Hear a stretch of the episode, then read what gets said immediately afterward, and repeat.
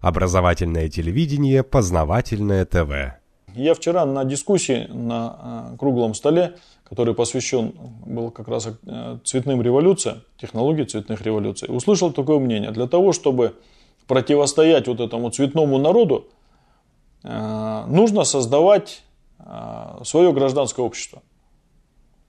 То есть, ну, как бы вот э, гражданское общество, которое создает Запад, это неправильное гражданское общество, а нам надо создавать свое гражданское общество. И непонятно, что подразумевается по словам гражданское общество. Сколько лет это словосочетание употребляют, я так и не понял, если честно. Прям все употребляют, и те, и эти. То есть, это и есть как раз некая технология по созданию цветного народа. Когда э, в сознание, в общественное, вбрасывается и в политический дискурс вбрасываются некие слова амебы, которые ничего не значат и которые можно понимать и так, и этак, и трактовать по-разному, и каждый понимает по-своему. На самом деле гражданское общество, что такое гражданское общество? Если э, следовать, так сказать, классике и посмотреть э, определение в академическом философском словаре, гражданское общество – это общество, общество граждан, общество горожан. Граждане это как раз, э, или цивилизованное общество, это общество граждан, которое противостояло обществу традиционному, аграрному. Да. И которая легитимизировалась через казнь монарха. То есть вот если, то есть как это гражданское общество организовалось на Западе? Это были города, представители городов, которые выступали против феодалов, да, и совершили революцию. То есть казнив монарха.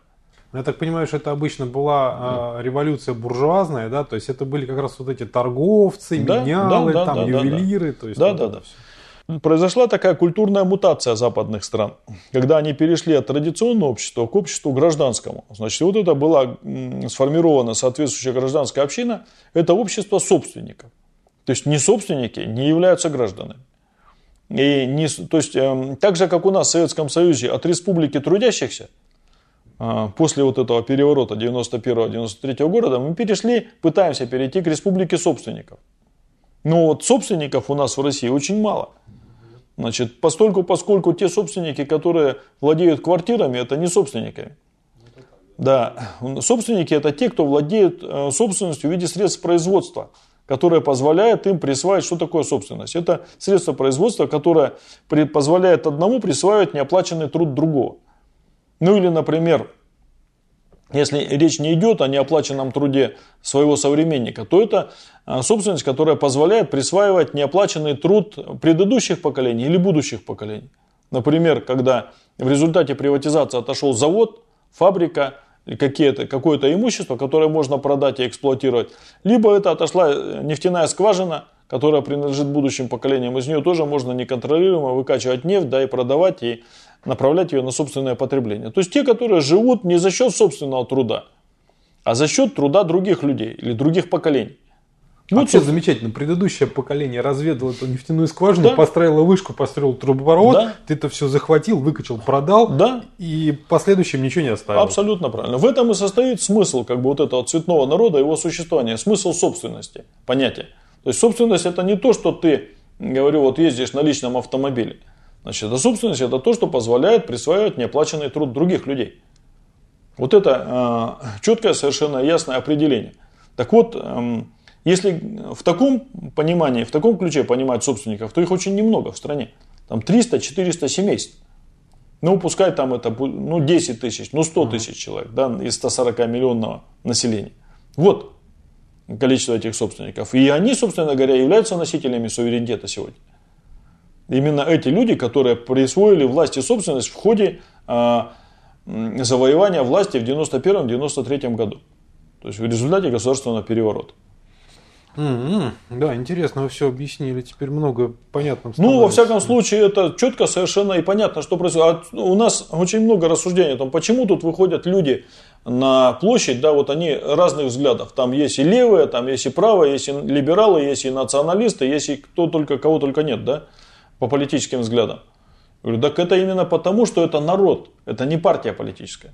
Это народ, который, а, отличается от трудового народа всем, всеми признаками. Какими? Ну, отношение к прошлому. А у них разное, да, у трудового народа и у народа собственников. Отношение к будущему. Значит, у трудового и как бы у этого самого. А, мораль, отношение к семье, отношение к государству, отношение к народу, отношение к истории – отношение к привилегиям, отношение э, к долгу, к службе государственной. То есть у них у всех разное, то есть это принципиально разные вещи. То есть, поэтому они отличаются друг от друга. Это не партии, это народ другой. Чем традиционное общество от гражданского отличается? Э, гражданское общество – это общество индивидов. Угу. То есть это, э, ну будем так говорить, покупатели и продавцы на рынке. То есть, собственно говоря, все гражданское общество – это большой рынок, да, где каждый является продавцом и покупателем. А для того, чтобы установить порядок, вот этот эквивалентный обмен между покупателями и продавцами, нужен сторож или нужны весы, гирьки, чтобы он там замерял, да, чтобы там не было обвесов, нужен инструмент, который бы мерил эквивалент. Вот этим и занимается государство. Надсмотрщик. Такой. Да, да, да. Он, не, он не надсмотрщик, да, он сторож. Угу. То есть я вот, например, на рынке оставил свое, то есть пришел на рынке торговать на прилавке, да, чтобы мне вещи не вести или там, предположим, продукты. Я это оставил и сторожу отдал под печать. А утром пришел, снова забрал. Все, и снова торгую. Вот в этом, в этом функция государства. У нас другой совершенно миф и другая совершенно основа для государства. Государство для нас это отец, который а, ну будем так говорить, отвечает за благополучие народа. А народ это дети страны, которые проживают на этой территории, которые разделяют ее ценности да, и действуют в ее благо. На ее благо. То есть не просто все, кто живет, да, а те, кто действует на благо страны.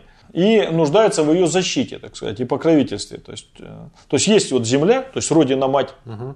да, есть как бы государство отец, а есть народ, дети этого отца и матери. Государство обязано их защищать от врагов народа. Есть такие люди, которые действуют в ущерб интересов народа. Есть друзья народа, значит, которые как бы помогают этому народу жить хорошо, действуют что-то для него правильно. Вот государство обязано, так сказать, друзей поощрять, да, а врагов наказывать. В этом как бы наш миф состоит. Это миф, который основан на а, представлении о семье. Вот есть дети, вот есть мать, вот есть отец, да, есть глава семьи и так далее.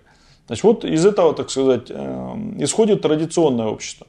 То есть Традиционное общество или солидарное общество, оно отличается от гражданского тем, что там очень много корпоративных, семейных, территориальных э, общин.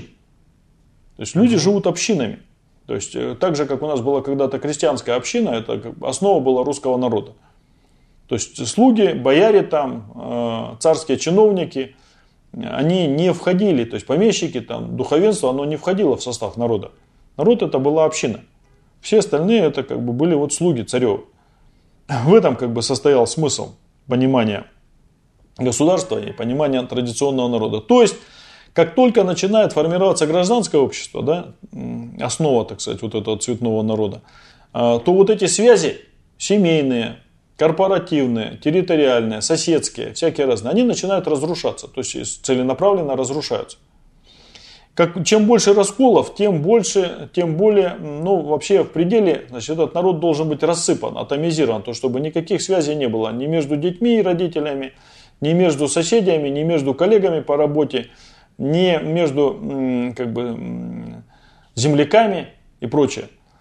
Рассыпаны и по новой собраны в некие, как бы, псевдо-ассоциации, ну, например, ассоциацию болельщиков, спортивных фанатов, то есть это... Я вообще никогда не понимал этого. А это искусственная технология по, по формированию цветного народа, потому что вроде как бы есть видимость солидарности, угу. а на самом деле никакой солидарности, основы для солидарности нет.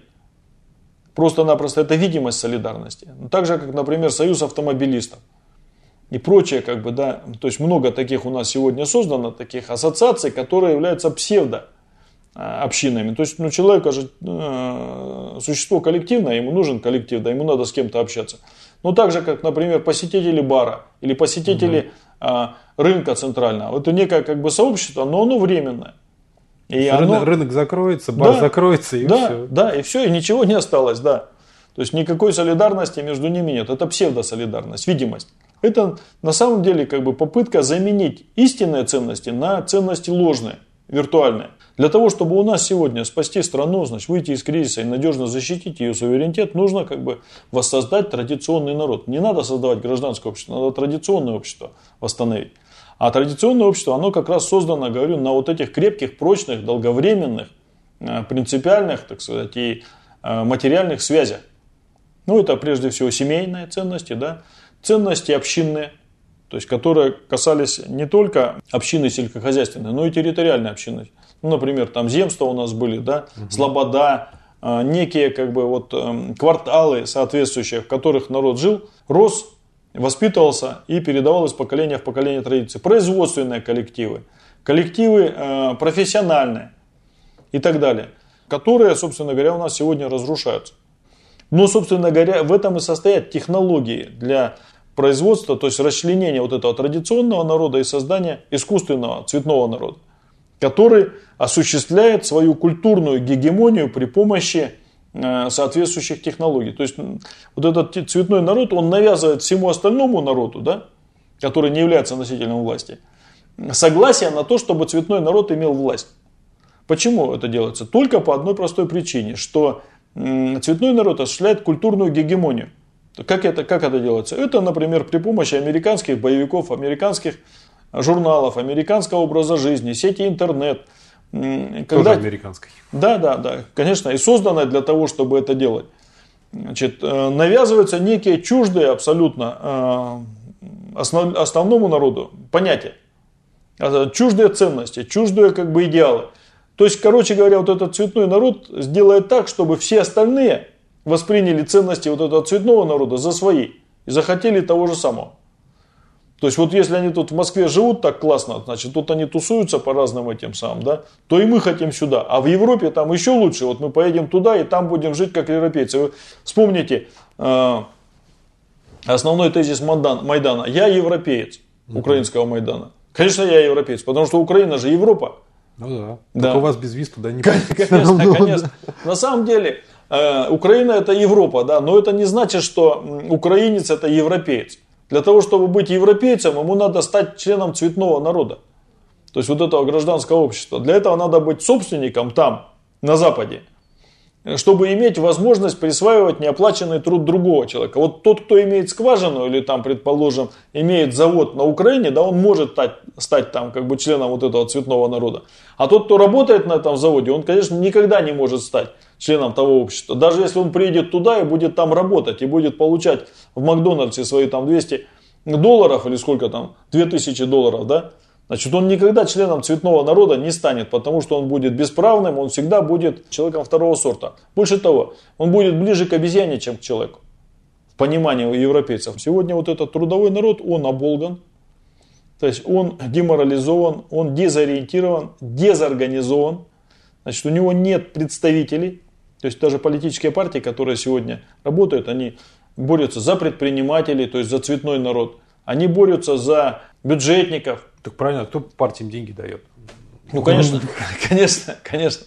Поэтому никто сегодня не выражает политические интересы трудового народа. Это задача государственной власти, которая хотела бы отстоять. Но проблема состоит в том, что вот эти цветные народы, которые дают деньги, они не будут бороться за суверенитет страны, они не будут отстаивать ее независимость. Да, им это не выгодно. Конечно, конечно. Больше того, для них выгодно, чем слабее государство тем больше выгоднее. можно нахапать и вывести. Конечно, зачем олигарху, владельцу какой-то крупнейшей там финансово-промышленной компании, да, то есть э, сырьевой, зачем ему нужно государство?